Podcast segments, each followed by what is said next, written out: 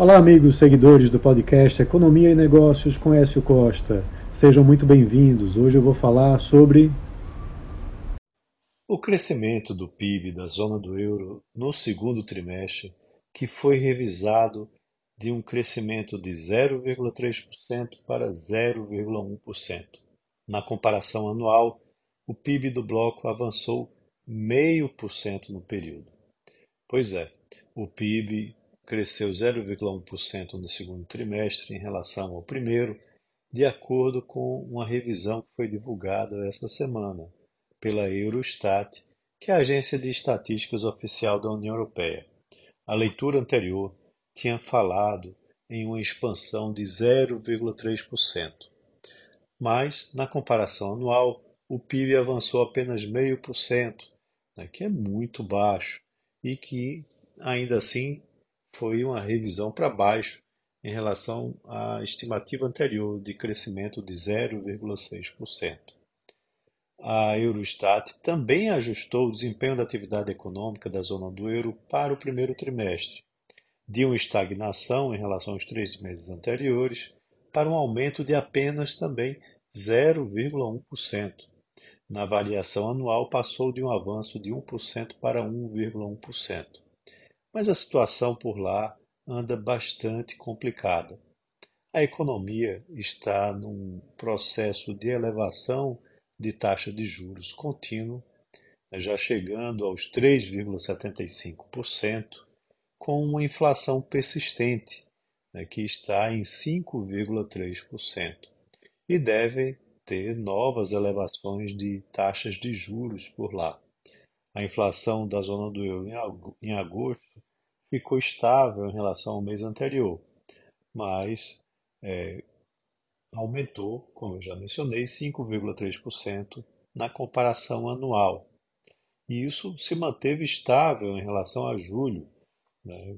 Isso é preocupante porque ela não mostra que há sinais claros de desaceleração é, no mês de agosto, alimentos, álcool e tabaco registraram desaceleração, seguidos pelos serviços, bens industriais não energéticos e também energia. É, na comparação mensal, o índice de preço ao consumidor de lá subiu 0,6%, acelerando em relação à queda de 0,1% do mês anterior. Já o núcleo, que exclui as categorias mais voláteis de alimentos e energia, desacelerou para 5,3% na base anual em relação a 5,5% do mês de julho.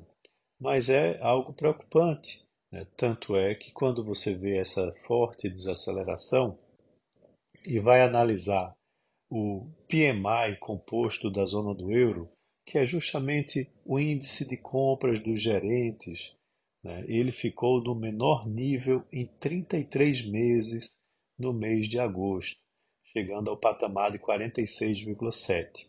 Vale lembrar que esse resultado do índice de gerentes de compras abaixo de 50 representa uma contração na atividade. Né?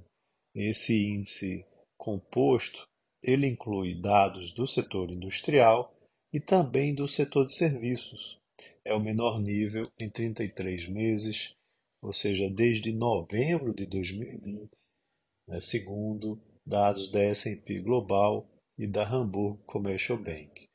É, isso é bastante preocupante porque a zona do euro vem passando por dificuldades econômicas desde a pandemia né, e pode passar por mais dificuldades ainda agora quando o verão europeu passar e o inverno chegar, porque justamente vai ter uma, um custo bastante elevado para aquisição né, de combustíveis para aquecer né, o, as residências né, e a, toda a região da zona do euro.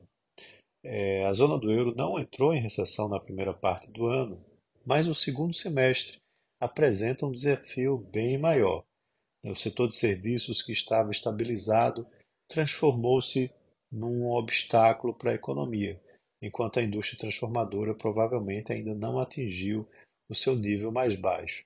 Esses números decepcionantes né, contribuem para uma redução do PIB né, para, é, segundo estimativas, uma queda de 0,1% no terceiro trimestre, né, podendo é, isso se repetindo no quarto trimestre fazer com que a economia entre em recessão.